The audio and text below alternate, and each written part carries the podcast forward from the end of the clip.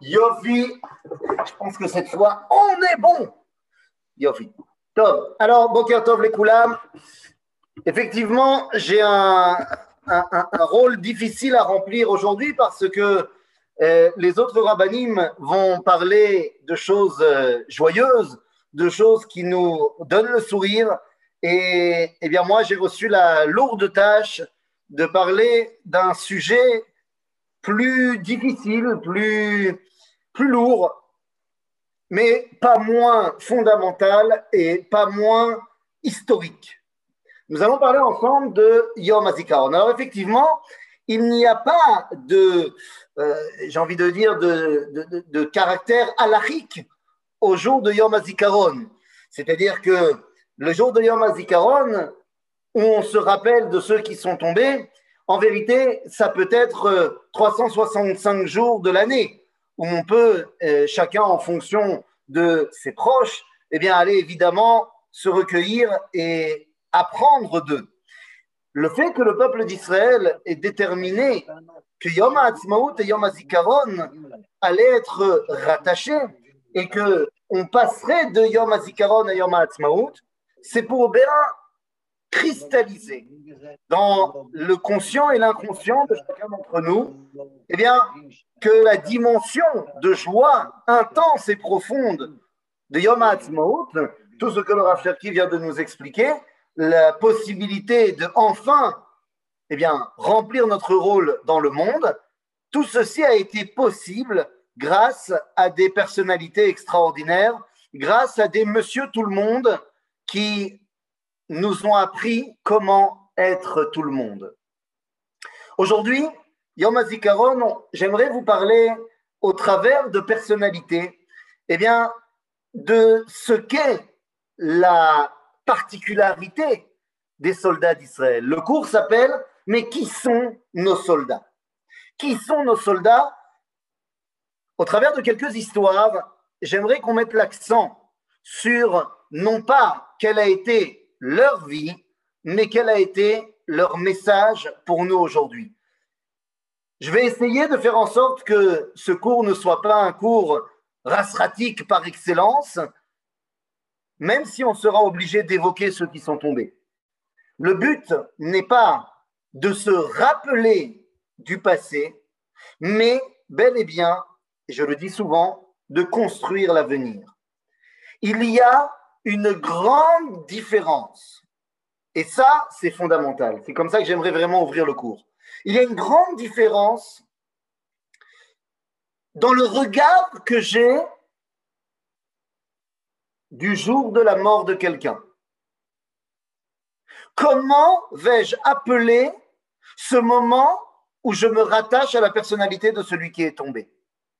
Il y a une appellation qui est l'appellation ashkénaze, elle est parvée. L'appellation ashkénaze, elle est passe-partout, on dit en yiddish Yortzeit. Yortzeit veut dire tout simplement le jour de l'année. C'est le jour symbolique de l'année. Bon, ben voilà, après, t'en fais ce que tu veux. Donc, ça, c'est une appellation parvée. Et après, vous avez deux appellations qu'on va retrouver beaucoup plus dans le monde séfarade, mais qui aujourd'hui, évidemment, euh, Baruch Hashem, ont, traversé les différentes euh, euh, cultures. On parle soit d'une askara, qui vient du terme liskor, yiskor, ou alors on va parler d'une iloula. Très souvent, on a tendance à penser que askara c'est pour nos proches et iloula c'est pour les grands rabbinim. Eh bien, je m'inscris en faux, Rabotai. On peut très bien parler de askara pour les tzadikim et on peut très bien parler de iloula pour nos proches. Quelle est la différence entre Askara et Ilula Eh bien, Askara, comme je l'ai dit, vient du terme liskor, se souvenir. Et donc, la vient porter le spot, la lumière, sur le passé. Je me souviens de qui il était, je me souviens de ce qu'il a fait, je me souviens de comment il est tombé. La Ilula, a une connotation directement tournée non pas vers le passé, mais vers l'avenir. Puisque la hein, les Hallel, la Halot, vous pouvez mettre dans cette appellation ces deux dimensions, le Hallel, comme le Rav qui nous l'a expliqué, et également la. C'est-à-dire que suite à leurs enseignements, qui en fait n'étaient pas ce qu'ils ont écrit, dit, mais c'est leur vie qui était un enseignement, eh bien, nous pouvons aujourd'hui grandir et monter encore plus. C'est donc voilà ce qu'on va faire. Nous allons, au travers de quelques histoires, essayer eh bien, d'en percer les secrets, le message des Chayalé Israël, le message de ces gens qui sont Monsieur Tout le Monde et qui ont mis en place la possibilité d'exprimer notre identité. Alors, comme je dis que je vais parler de Monsieur Tout le Monde, eh bien, il y a des noms que je n'évoquerai pas. Je ne parlerai pas de personnages célèbres. Je ne parlerai pas de Yoni Netanyahu. D'abord parce que tout le monde connaît son histoire et évidemment que on aurait énormément de choses à apprendre sur l'opération Antébé et la route de Kol Israël à Revim Zebazé, bien évidemment. Mais dans la mesure où justement, je pense que la grande majorité d'entre nous eh bien, nous connaissons l'histoire de Yoni Netanyahu et si on ne la connaît pas, eh bien, en deux clics, euh, il y a des films qui ont été réalisés sur l'opération Antébé. Donc, je pense que justement, je voudrais me concentrer aujourd'hui sur des, des gens que personne ne connaît, qui, pour la majorité, eh bien, ne sont que des tombes dans le mont Herzl, mais qui en fait sont des pierres angulaires pour notre identité. Alors allons-y, je vais essayer de vous faire venir également à chaque fois euh, des petites photos. Et j'aimerais qu'on commence directement. Alors, le, premier message que j'aimerais prendre aujourd'hui, alors c'est la seule de ma liste aujourd'hui qui est un petit peu connue. C'est volontaire, elle est un petit peu connue, pas autant que Yoni Netanyahu, mais c'est volontaire. Je ne vais pas faire de biographie. Ceux qui voudront après aller faire des recherches plus poussées en termes de biographie, libre à vous. Ce qui m'intéresse, c'est le pourquoi, le message. La première personnalité que j'aimerais ici vous faire parvenir, voilà, est-ce que vous voyez? Oui, on voit? Dites-moi si on voit. Avec le, oui, on, voit, on, voit, le, on voit le dossier, on ne voit pas l'image.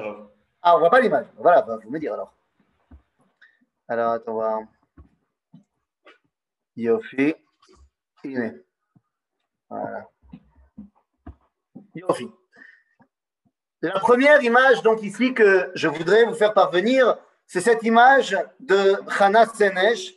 Hana Senesh, alors c'est la plus connue de la liste que je vais vous, vous faire parvenir. Hana Senesh, eh bien, c'est une grande madame qui meurt au combat avant la création de l'État d'Israël. Quand on parle de Yom HaZikaron, de Chayalé Israël qui sont tombés, eh bien, ça ne commencera pas avec la guerre d'indépendance, mais ça commencera déjà avant, avec les Martarot, avec le Hetzel, le Lechi, la Haganah, avec tous ces gens qui se sont battus, et également à l'extérieur eh bien, des frontières d'Israël.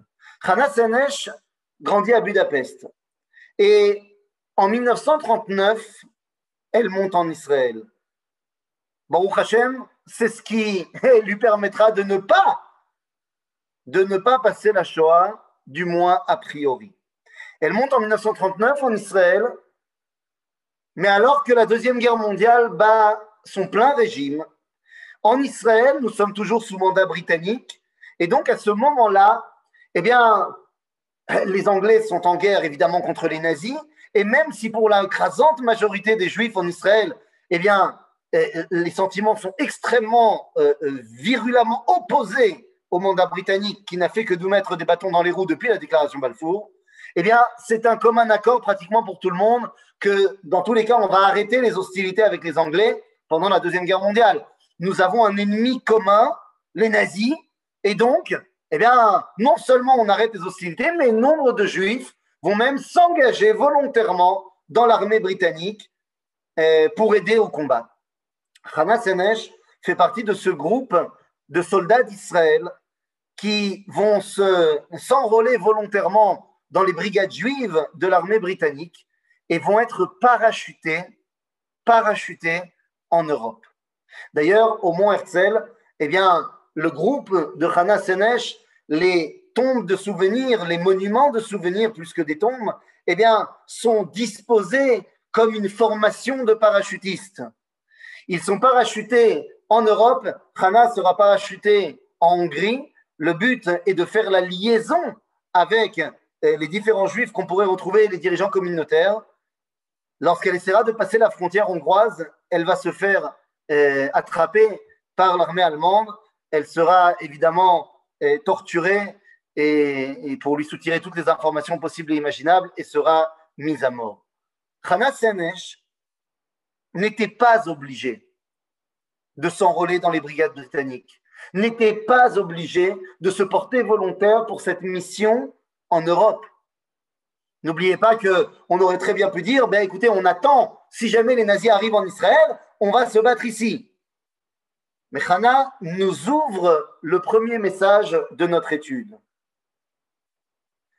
Pour qu'il y ait la possibilité de réaliser cet espoir et ce rêve qui s'appelle l'État d'Israël, elle, elle est dedans, elle est en plein dedans. Elle est à Batiam, elle est dans un kibbutz agricole, elle apprend à faire fleurir la terre d'Israël. Mais elle comprend que cette terre d'Israël, ce pays d'Israël retrouvé, eh bien, ne pourra se réaliser que si on comprend qu'il est le pays de tout le peuple d'Israël, y compris mes frères qui sont encore en Hongrie. Et donc, elle part là-bas. Elle part là-bas parce que Hana nous apprend Kol Israël Arevim basé, c'est le tnaï, c'est la condition pour que la réalisation de l'État d'Israël puisse voir le jour. Alors, c'est une première histoire. Et puis comme vous le savez, finalement, eh bien, Hashem, le 29 novembre 1947, eh bien, les nations du monde les nations du monde vont tout simplement eh, voter la création d'un État juif. Et comme vous le savez, eh bien, le 30 novembre, le lendemain, la guerre éclate. La guerre éclate et c'est la guerre d'indépendance. Les amis, à partir de maintenant, mon histoire ne sera pas chronologique. Mon histoire sera thématique. C'est pour ça que les différents personnages que je vais évoquer ne cherchez pas, ce n'est pas un ordre chronologique, c'est volontaire.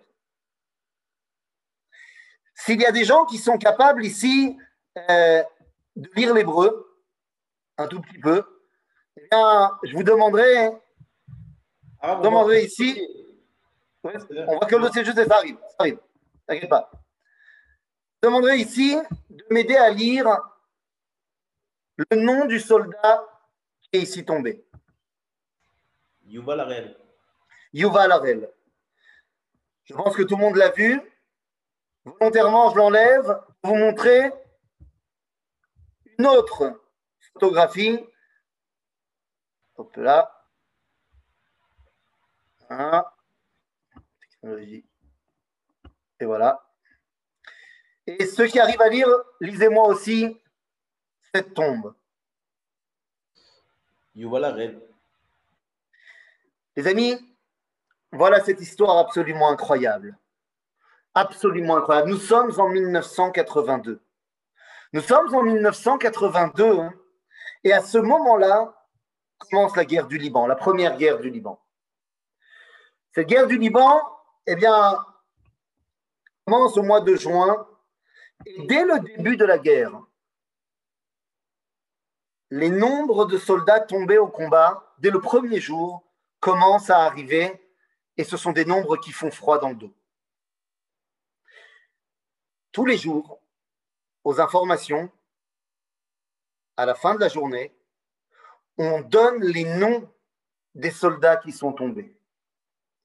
Ça fait à peine deux jours la guerre a commencé. Il y a un petit garçon, enfin un petit garçon, il a, il a 17 ans, il s'appelle Amos, il vient de Jérusalem, il habite à Talpiot, et il fait partie de la Shomer Hatzaïr. Et ce petit garçon, Amos, il entend à la radio quelque chose qui n'arrive pas à accepter. Il entend que l'un des soldats qui sont tombés aujourd'hui, nous sommes le 8 juin 1982, il entend Yuval Harel de Jérusalem. Il dit c'est impossible. Yuval Harel, c'est mon madrir. C'est mon madrir. Je sais qu'il est parti à la guerre, mais c'est pas possible. C'est pas possible. Il est impossible pour moi d'accepter Yuval, mon mentor, mon ami, mon ce que vous voulez, soit tombé. Je, n'y crois pas. Il court, il court chez les parents de Yuval. Les parents de Yuval, Joseph et Chaya, ils courent chez eux en leur disant Mais, mais, mais, c'est pas possible, euh, dites-moi que c'est pas vrai. Lorsqu'il arrive chez Joseph et Chaya, il leur dit Mais vous avez entendu, vous avez entendu, ils ont entendu, et, on ne sait pas ce qui se passe, c'est impossible. Voilà Yuval Harel. Les parents viennent de recevoir le coup de téléphone de l'armée. Yuval est tombé. Une heure s'écoule dans le drame le plus total pour la famille. C'est impossible, Yuval est tombé. Et au bout d'une heure, ils reçoivent un second coup de téléphone. En disant Chaya Yosef, vous êtes les parents de Yuval Harel de Jérusalem? Il dit oui. Et là, je ne sais pas qui était au bout du fil, un, représentant de l'armée leur dit Oups!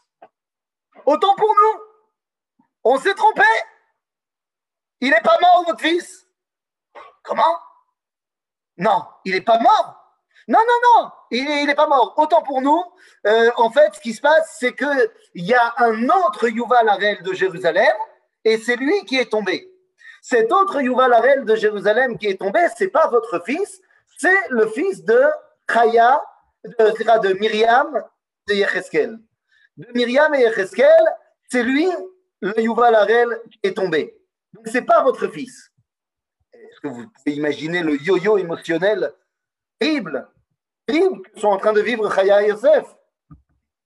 Ce n'est pas finalement leur fils qui est tombé, c'est un autre Yuval Harel. Mais j'espère que vous comprenez de quoi on parle. On parle de deux soldats qui ont le même prénom, le même nom de famille, les deux sont de Jérusalem. L'un habite à Talpiot, l'autre habite à Katamonim. Ils sont à peut-être 500 mètres d'écart l'un de l'autre. Ne se connaissaient pas. Ils apprennent que Yuval Harel, ici, fils de Myriam et Echeskel, c'est lui qui est tombé.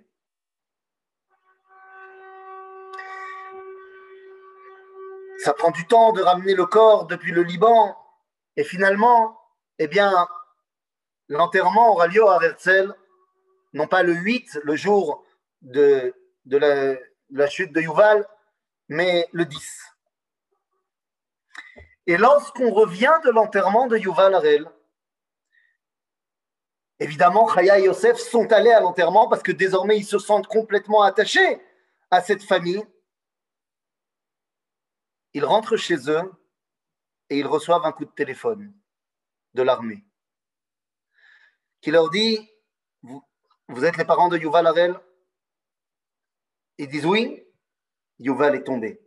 Et là, et Yosef disent, mais non, mais, oui, mais non, mais en fait, c'est pas le nôtre. On sait, mais en fait, c'est parce qu'il y a un autre qui est le fils de Myriam et Ereskel. C'est lui qui est tombé, c'est pas nous. Et là, ils leur disent, non, mais on sait, mais là, cette fois, c'est le vôtre aussi. Yuval et Yuval vont mourir à deux jours d'écart. Ils ne se connaissent pas, ils habitent à côté, ils tomberont pratiquement ensemble les parents, Chaya et Yosef, et Myriam et Cheskel, vont prendre une décision. Que Yuval Harel et Yuval Harel, plus que n'importe qui, même s'ils ne se connaissaient pas, ont expliqué à tout le peuple juif qu'est-ce que ça voulait dire Arva, cette fraternité qu'il y a au sein de l'armée d'Israël. Les parents vont demander que Yuval et Yuval soient enterrés côte à côte au mont Herzl. Comme malheureusement, il y a eu d'autres membres de l'unité qui sont tombés entre-temps, ils sont enterrés à deux tombes d'écart l'un de l'autre. Yuval Arel et Yuval Arel. Ces deux frères qui ne se connaissaient pas, mais qui nous ont appris qu'est-ce que ça voulait dire la notion de Achva au sein du peuple d'Israël, la notion de fraternité. Maintenant qu'on a compris la notion de responsabilité collective avec Hana, la notion de fraternité avec Yuval et Yuval, nous emmener en arrière dans l'histoire en 1956, lors de ce qu'on appelle la campagne du Sinaï. La campagne du Sinaï, les amis, de quoi parle-t-on? La campagne du Sinaï, c'est une guerre qui est très compliquée parce que ça bouge pas vraiment, mais ça bouge, mais ça bouge pas, mais ça bouge. Et pendant la campagne du Sinaï, il y a un homme qui a tout juste 18 ans qui doit maintenant s'enrôler dans l'armée. Le problème, c'est que l'armée ne veut pas de lui. L'armée ne veut pas de lui pour une raison très simple. Il s'appelle Yehuda Kendror, mais ce n'est pas son nom officiel. La famille a changé de nom en l'honneur du grand frère de Yehuda. La famille à la base s'appelle Mizrahi. Et le grand frère de Yehuda s'appelle Eliyahu. Et Eliyahu Mizrahi est un des combattants qui va tomber dans le combat du Castel en 1947-48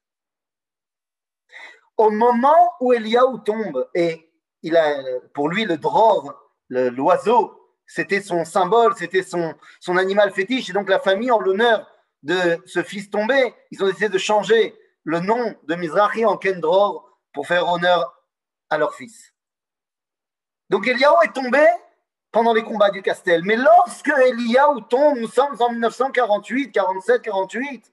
Donc ça veut dire quoi? Eh bien ça veut que nous sommes à peine 8 ans avant la campagne du Sinaï.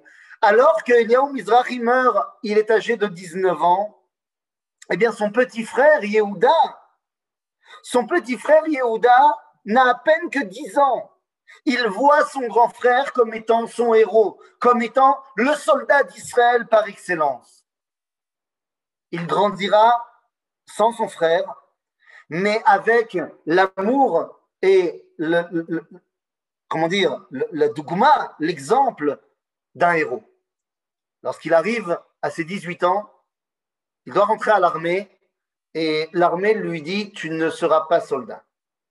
Pourquoi? Eh bien, parce que tu es le dernier fils d'une famille qui a déjà perdu un fils. Et d'après les lois de l'armée, tu ne peux pas être enrôlé. Et là, la guerre commence. Parce que pour Yehuda, il est hors de question qu'il ne suive pas les traces de son grand frère. Et un combat juridique, procéduriel et des, signatures des parents qui le laissent faire, finalement, l'armée accepte d'enrôler Yehuda, mais à une condition. Tu seras soldat, mais tu ne seras pas combattant. faut pas pousser. Yehuda accepte. Il est enrôlé dans l'armée et va devenir officiellement Nahag. Il est chauffeur. Il est chauffeur et très très vite, il va être rattaché à l'un des commandants de l'unité des parachutistes. Il est Nahag officiel des Mefakdim. Et nous arrivons dans la campagne du Sinaï. Il suit donc son unité, il est chauffeur. La guerre éclate, la campagne commence, et l'unité de Yehuda arrive dans le Sinaï devant une mission très compliqué. La mission est très simple, mais très compliquée. Il y a une route, une route qui passe entre deux énormes collines dans le désert du Sinaï. C'est la seule route qui permet de débloquer le chemin vers le canal de Suez. Le problème, c'est que sur ces deux collines, nous savons qu'elles sont truffées d'Égyptiens qui n'attendent qu'une chose, c'est que les soldats israéliens rentrent dans ce chemin entre les deux collines pour nous tirer dessus, et c'est terminé. Que faire? Il faut absolument prendre ce chemin. Il faut dégager la route. À ce moment-là, comme euh, à l'accoutumée de Tzal, eh bien, tous les Mefakdim se portent volontaires pour ce qui va être une mission suicide. La mission est simple prendre une jeep, foncer dans le chemin pour que les Égyptiens sortent de leur cachette et tirent dans tous les sens sur la jeep pour que nous, on voit d'où viennent les tirs, pour qu'on puisse ensuite aller conquérir les deux collines et libérer le chemin. Mais celui qui sera dans la jeep, tous les Mefakdim se portent volontaires, mais le commandant des Tzantranim dit, mais vous n'avez pas compris, on est au début du combat. Je ne peux pas perdre mes Mefakdim maintenant. Je vais avoir besoin de vous dans cinq minutes. Et à ce moment-là, un homme pousse l'assemblée, c'est Yehuda. Et Yehuda vient voir et dit Mais enfin, je n'ai pas compris. La mission, c'est quoi? Vous avez besoin d'un chauffeur. C'est ça la mission. Il y a besoin d'un mec qui va conduire une Jeep. Je suis chauffeur. C'est moi ça. C'est mon, mon, identité, c'est ma mission. S'il y a quelqu'un qui doit conduire, c'est moi.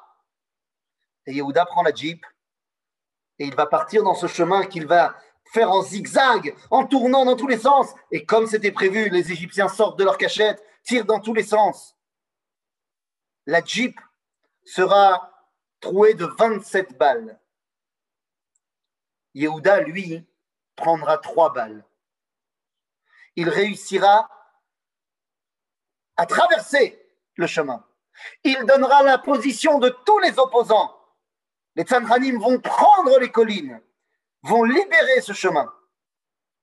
Yehuda, blessé, est amené dans un hôpital de campagne, un hôpital de militaire, sur le terrain. Et au bout de quelques semaines, de deux semaines et demie en fait, il sentira que ses forces l'abandonnent.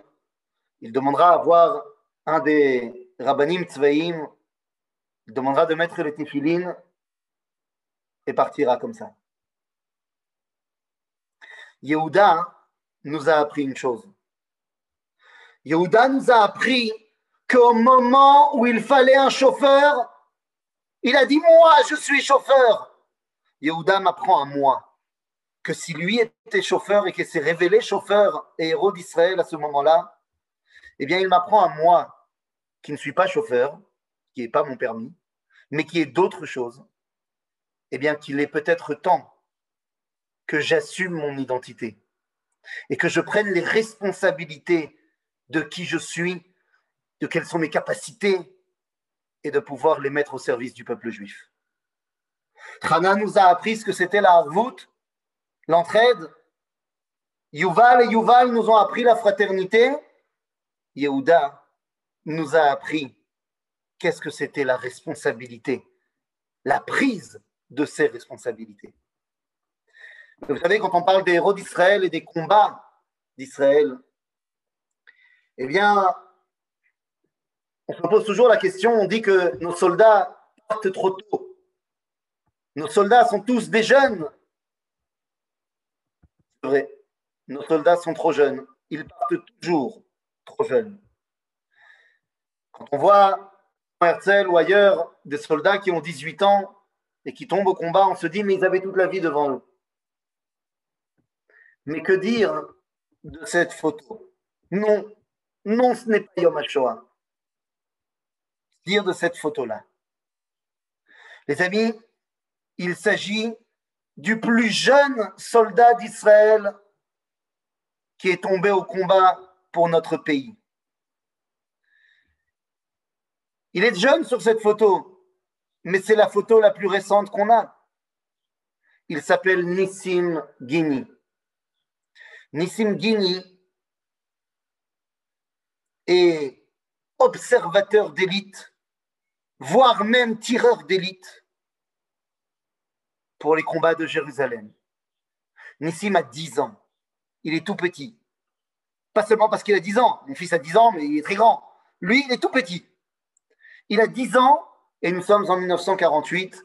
Ce sont les combats du Rovin, les combats de la vieille ville de Jérusalem. Il habite dans la vieille ville de Jérusalem. Et comme il est tout petit, Eh bien, son rôle, parce qu'il veut participer, son rôle, c'est de prendre des jumelles, de grimper sur les toits, une radio à la main, ses jumelles dans l'autre, et de se cacher sur les toits pour pouvoir voir les mouvements de troupes des Jordaniens et donner des informations. Il sera nos yeux les plus jeunes de l'histoire d'Israël dans les combats de Jérusalem. Nissim Gini, dix ans, nous apprend que toute la réalité du peuple juif repose sur l'avenir. L'avenir, j'en parle devant la photo d'un homme qui a 10 ans, qui avait évidemment tout l'avenir devant lui, mais qui comprend cette réalité que pour assurer l'avenir du peuple juif, eh bien peut-être que mon avenir personnel ne sera pas assuré.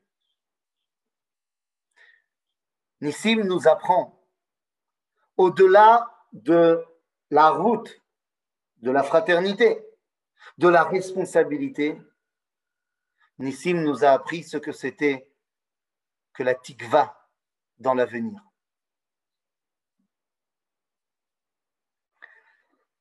Alors les amis, évidemment, on parle ici de, de Tzadiké Olam, On parle de tzadikim et j'aimerais ici vous parler d'un héros d'Israël, d'un héros d'Israël que j'ai eu la chance de fréquenter. Et cette fois, je ne vous ai pas amené une, je vais pas vous, mettre une photo dans, dans, dans le dossier, je vais vous la montrer en vrai. En vrai, une vraie photo. J'aurais pu la photographier, mais je veux que vous compreniez à quel point ce n'est pas pour moi une photo d'ordinateur. Cette photo, elle est juste ici.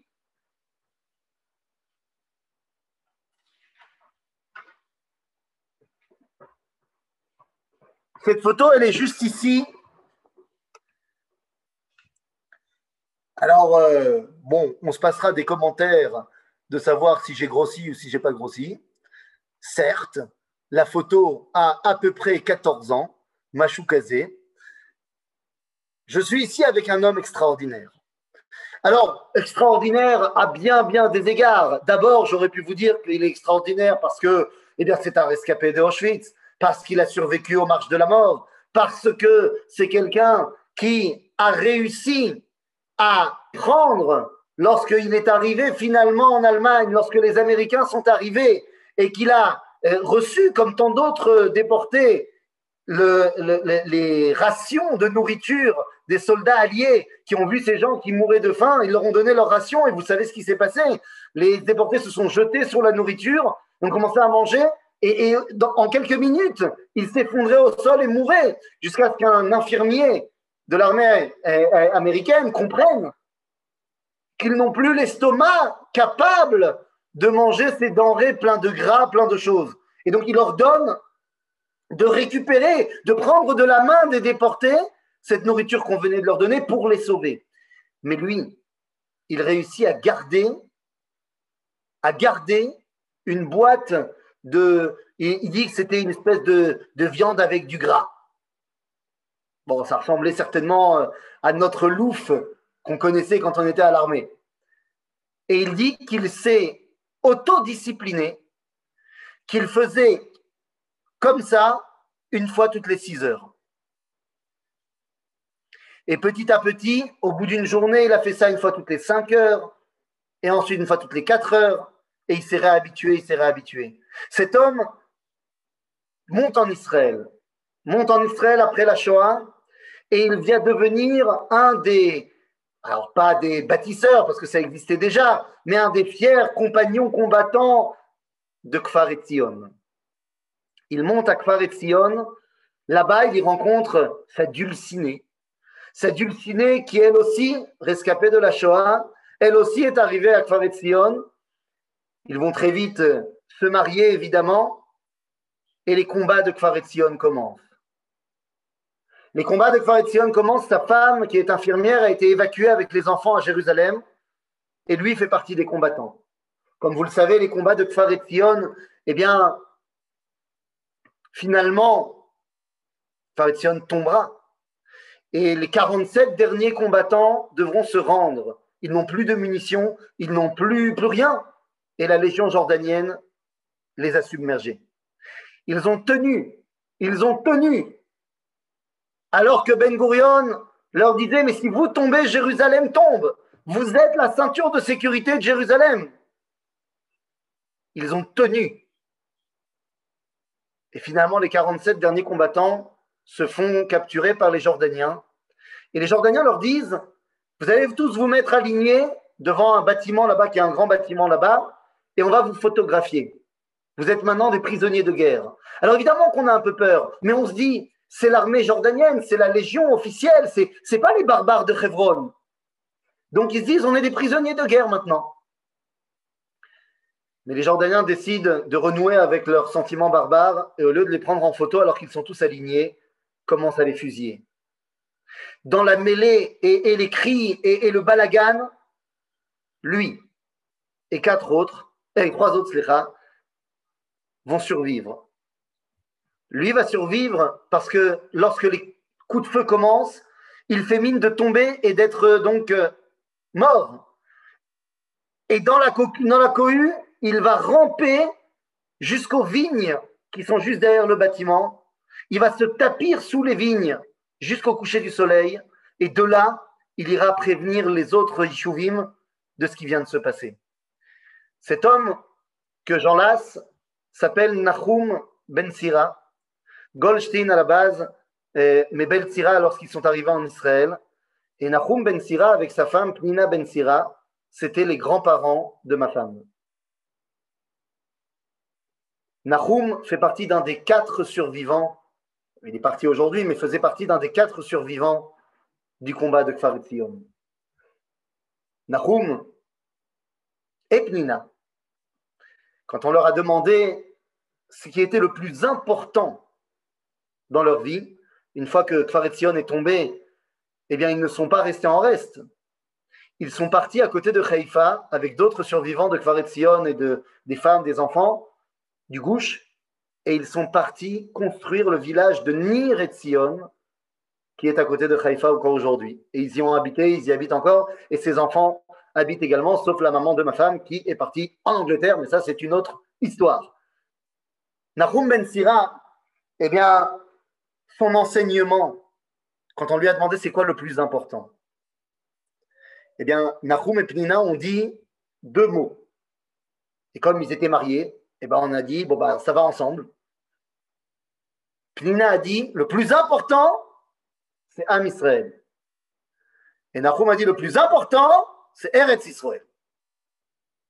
Et moi, j'en ai déduit que le plus important, c'était Am Israël, Eretz Israël. Mais bon, peut-être que j'ai fait une erreur de compréhension. Les amis, on parle de ces géants, de ces héros d'Israël. Eh bien, vous ai parlé ici de Nahum que j'ai eu la chance d'avoir pour euh, grand-père presque de ma, femme, donc presque moi également. Mais il y a un homme que j'ai rencontré pendant une demi-heure. Et cette rencontre, eh bien, je ne l'oublierai évidemment jamais. Nous sommes en 2009. Et comme vous le savez, vous vous en rappelez, en 2009, Hanouka. Hanouka, c'est le moment où va commencer l'opération de plomb durci.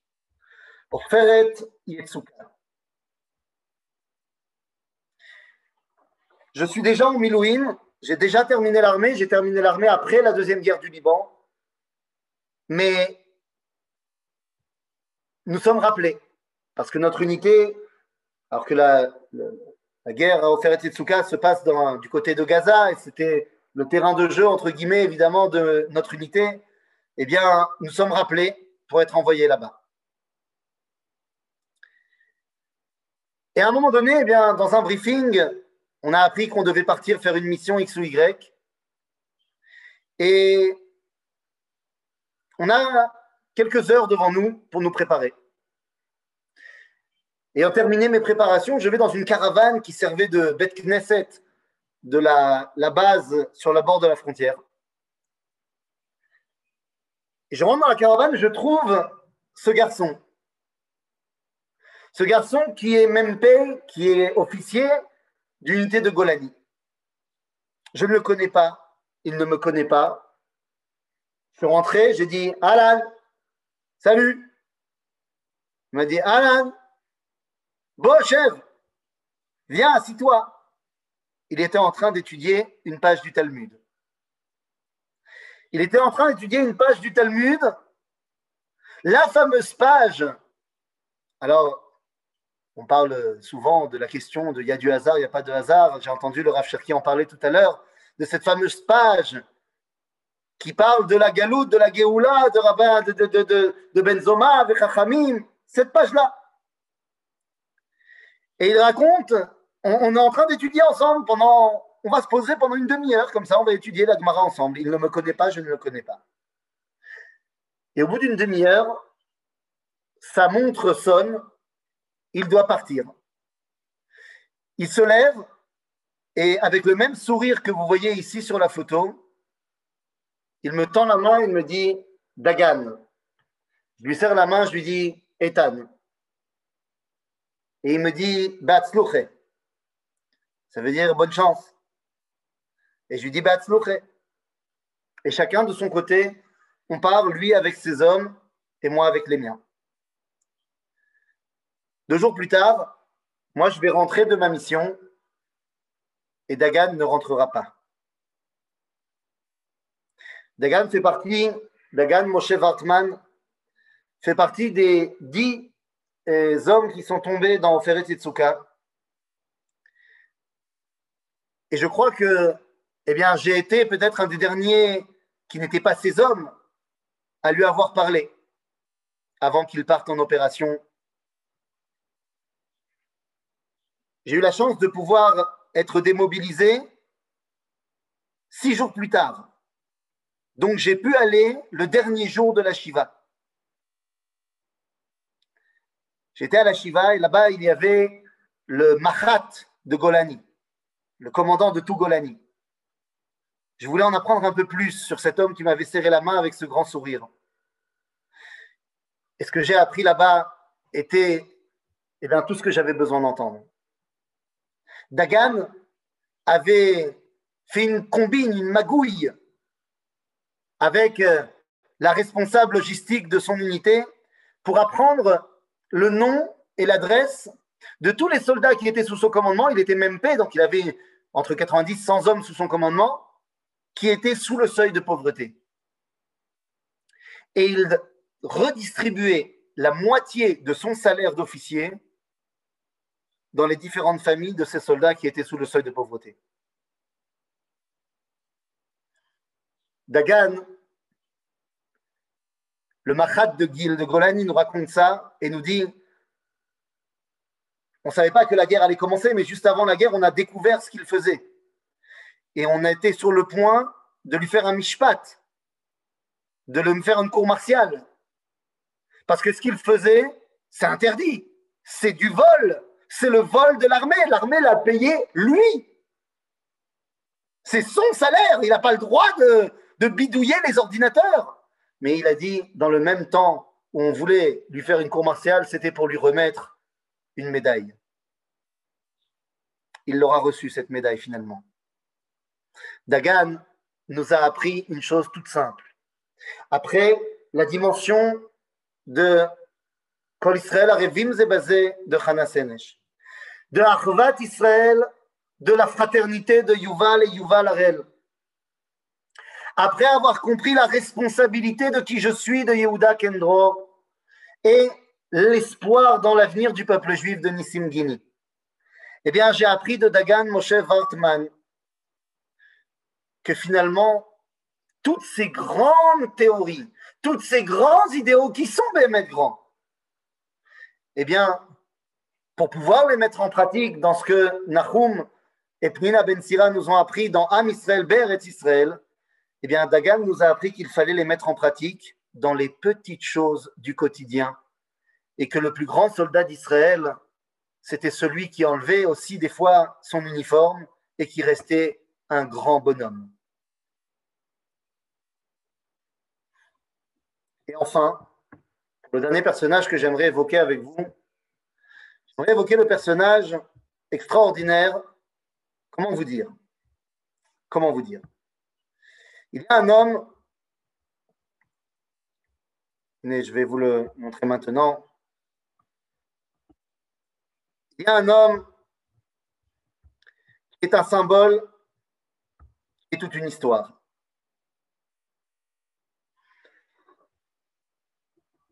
Une semaine, une semaine après la fin de la guerre en 2014, Tsukeitan. Nous revenons à la vie normale après la guerre. Et ma vie normale à moi, en été, quand il n'y a pas Monsieur Corona, eh bien, c'est de guider des groupes. Et en été, particulièrement des groupes de Taglit. Dans les groupes de Taglit, il y a des passages obligés. À c'est un des passages obligés. Lorsque nous arrivons au mont Herzl, je vais faire un circuit pour essayer de, transmettre ces valeurs-là à mon groupe. Et je vais sur la tombe de Dagan Moshe Wartman, dont je viens vous parler. Mais je vois qu'il y a de nouvelles tombes, puisqu'il y a une semaine vient de se terminer la guerre de, de, de, de. Et parmi ces nouvelles tombes, il y en a une qui est encore, j'ai envie de dire, fraîche. Elle n'est même pas recouverte de la pierre tombale Mamash. C'est celle de ce soldat. Mais tout le monde est choqué. Personne n'arrive à, en placer une. Tout le monde était encore sous le choc de la guerre de Tsukaitan. Donc j'ai envie de dire que mon groupe, lorsqu'il a vu cette tombe toute nouvelle, on n'a on a rien dit. On n'a rien dit. Tout le monde était en larmes, mais on ne savait pas pourquoi on était en larmes. Mais quelques mois plus tard, au mois de décembre, il y a un nouveau groupe de Taglit qui est arrivé. Et donc, on est revenu au Mont Herzl et je les ai réamenés sur la tombe de Dagan Moshe Wartman pour raconter son histoire. Mais cette fois, la tombe de ce soldat, ça y est, elle avait été, c'est bon, c'était officiel. On était il y a quatre mois dans la guerre, donc les gens connaissaient, se rappelaient, c'était vivant, c'était frais, mais c'était pas non plus le choc de l'instant. Et je suis avec mon groupe, je les mets en arc de cercle devant la tombe de Max, qui s'appelle Max Donald Steinberg. Et j'ai même pas besoin de parler que tout le monde est en larmes, mais pas les mêmes larmes que le groupe d'avant. Tout le monde est en larmes parce que, au-delà de la photo du soldat qui est exposée sur la tombe, il voit autre chose. Sur la tombe, il voit des dizaines, des dizaines de ça. Alors, c'est quoi ça en question? Eh bien, il voit des dizaines de ces petits objets. Ces petits objets, ce sont des petits bracelets où il y a marqué Taglit, qui sont distribués à chaque participant de chaque groupe Taglit. Et il voit des dizaines de ces petits bracelets qui sont déposés sur la tombe de, Max. Et ils se regardent tous le poignet parce qu'ils ont les mêmes bracelets. Et ils ne comprennent pas. Je leur explique que Max est un juif américain assez éloigné de la communauté, qui entend parler de Taglit Voyage tout frais payé, dix jours en Israël. Excusez-moi de l'expression, mais il y aura de la meuf. Donc pourquoi ne pas y aller? Allez Et il part en Israël faire Taglit. C'est sa première fois en Israël. Lui qui vient de Californie, le surfeur, le mec, il savait qu'il était juif, mais bon, nous, nous. Il n'avait jamais eu vraiment d'amis juifs, quoi que ce soit et ce voyage de Taglit le met face à une réalité incroyable. Tout d'un coup, il découvre le peuple juif, il découvre Israël, il, découvre son histoire. Il est, il est transformé. Il est transformé. Et à la fin du voyage, il prend la décision, il monte en Israël. C'est terminé. Il retourne aux États-Unis, boucler toutes ses affaires. Il a 22 ans. Boum Il arrive en Israël. Et là, pour lui, les choses sont claires. Non seulement il monte en Israël, mais ça sera l'armée directe. Bon, en plus, c'est un Américain, donc il se prend déjà pour Rambo, tout va bien. Et puis en plus, il avait le physique pour. Et donc, il rentre dans l'unité de Golani. Il rentre dans l'unité de Golani, Keitan et Max, juste avant la guerre, juste avant la guerre, il y avait la fête de Pessah. Comme il était Khayal Boded, soldat seul, comme il y avait, euh, c'est un Khayal Boded, soldat seul, eh bien, il a été invité, comme tous les ans, il y a, enfin, pas quand il n'y a pas le Corona, il y a euh, une soirée qui est organisée par le Ramatkal pour les, les soldats seuls. Et là-bas, il est interviewé. Et on lui demande, mais qu'est-ce que tu voudras faire après l'armée? Et il répond, mais c'est très simple. après l'armée, je vais faire Madrid à Taglit. Je vais faire euh, guide à Taglit. Parce que je sais ce que le guide de Taglit m'a donné et je vais redonner pareil. En juillet, ce sera Tsukaitan et Max tombera. Mon groupe est évidemment terriblement heurté. Et quelques jours plus tard, c'est la fin de mon groupe. Je réunis dans une salle et on commence à discuter ensemble de quel a été le moment le plus fort du voyage. Et l'un d'entre eux prend la parole et dit que pour lui, le moment le plus fort du voyage, eh c'était évidemment, sans conteste, euh, la tombe de Max. Et il nous raconte à tous que il a toujours rêvé de venir en Israël, mais il avait peur. Et il voulait, mais il ne savait pas. Mais, mais qu'après ce voyage de Taglit, et après le choix de Max, il a dit Ça y est, j'ai décidé, je pars. Quelques heures plus tard, on est à l'aéroport et j'accompagne le groupe jusqu'au moment de la douane et là, je ne peux plus passer avec eux. Et je ne sais pas, une demi-heure, euh, juste avant de monter dans l'avion, je reçois un WhatsApp de ce garçon qui m'envoie un long message. D'abord pour me remercier, nanana, super voyage, nanana. Et il m'explique à quel point toute sa vie, ses yeux étaient pointés sur Israël, mais il était retenu par la peur, par l'angoisse, par le peut-être que oui, peut-être que non. Et que finalement, eh bien, ce voyage lui aura ouvert les yeux. Qu'il était maintenant toujours fier d'être membre du peuple juif, mais qu'aujourd'hui, il décidera, grâce à Max, eh bien, pas seulement d'en faire partie de manière passive, mais d'être un acteur du clan Israël.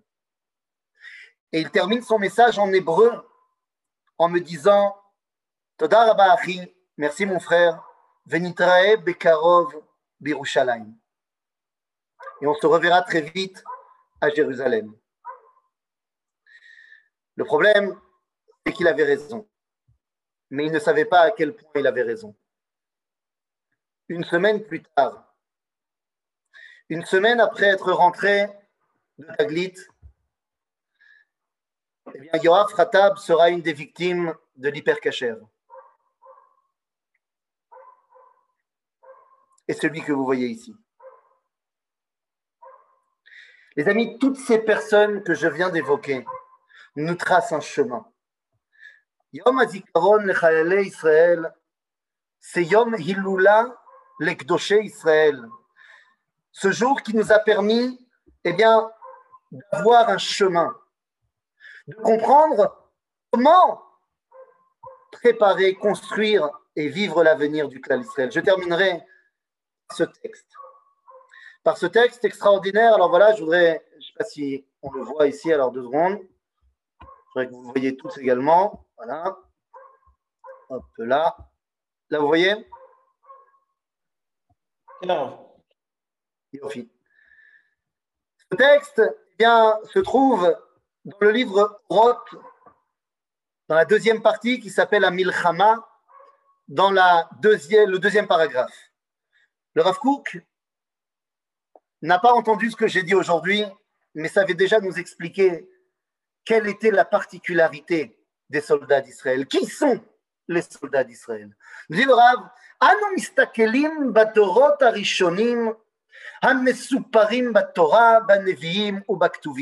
Lorsque nous regardons ceux qui nous ont précédés, ces, ces gens extraordinaires qui étaient dans la Torah, dans les Nevi'im, dans les Ketuvim, en fait, les héros du Tanakh. Otam adorot, שהיו עסוקים במלחמה. Comprenez-moi bien, pendant 2000 ans d'exil, le peuple juif ne faisait pas la guerre. Les héros de guerre d'Israël, on les retrouve dans le Tanakh. Nous dit le Rav quand on regarde ces gens-là, ces gens qui étaient dans le Tanakh, qui étaient à Sukim Milchama, והם הם הגדולים שאנו מתייחסים אליהם בידידות וגדולת קודש. Ces gens-là, qui sont les héros d'Israël, les héros des guerres d'Israël, on les regarde avec des yeux pleins de tendresse et Gdulat Kodesh. Le Rav Kook nous dit Anu mevinim, shazik anishmati ou. Nous comprenons que pour créer des gens comme ça, la neshama, c'est la base. Oto ma'amad ha'olam, she'alar bemerutzato אז, שהייתה המלחמה כל כך נחוצה בו, à l'époque, nous dit le Rav Kook, à l'époque du Tanakh, la guerre, elle était présente partout. הוא גרם להופיע את אלה הנשמות.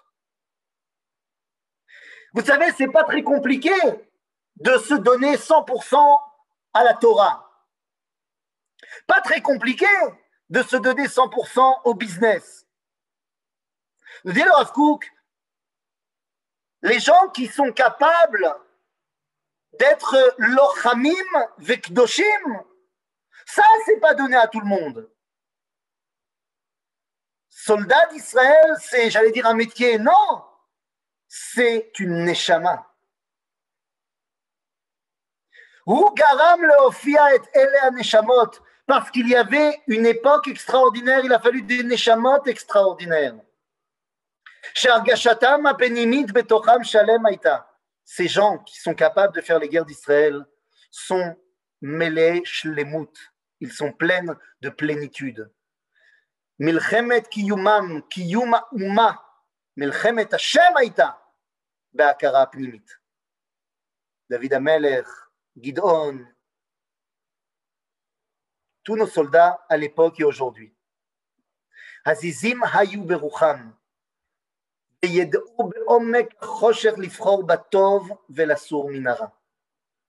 ce sont ces soldats qui, même au plus profond de la nuit, ont fait le bien, ont fait les guerres d'Akadosh Baruch On dit ata imadi. Quand on regarde ce qu'ils nous ont légué, que ce soit David, que ce soit Gidon, que ce soit les autres, ou que ce soit les différents personnages que j'ai évoqués aujourd'hui.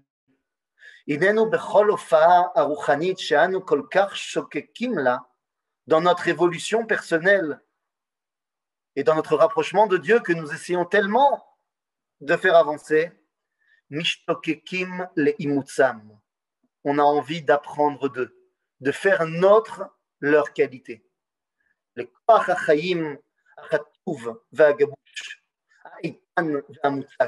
Les nous apprenons de toutes les dimensions que nous avons évoquées aujourd'hui.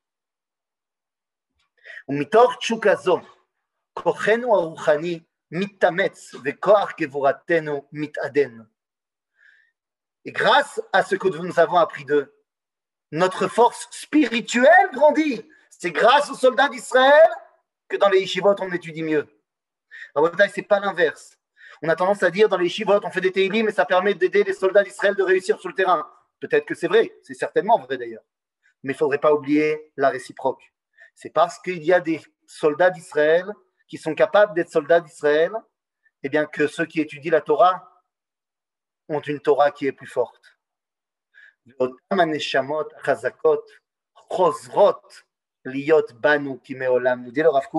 et ces neshamot extraordinaires qui étaient les Neshamot du Tanakh, ces combattants d'Israël qui sont en même temps, je vous rappelle que David Ameler, c'est 18 guerres, 18 guerres. Mais c'est également Neim Zemirot Israël, Baal Teilim. Il vient nous dire le Rav Kook, ces Neshamot qui étaient les Neshamot extraordinaires de nos combattants du Tanakh, eh bien, ce sont ces Neshamot que nous retrouvons chez nos soldats au quotidien qui nous permettent de dévoiler la grandeur de notre identité et que leur souvenir ne soit pas simplement une fenêtre sur le passé, mais le moyen de construire notre avenir. Toda Rabba, les.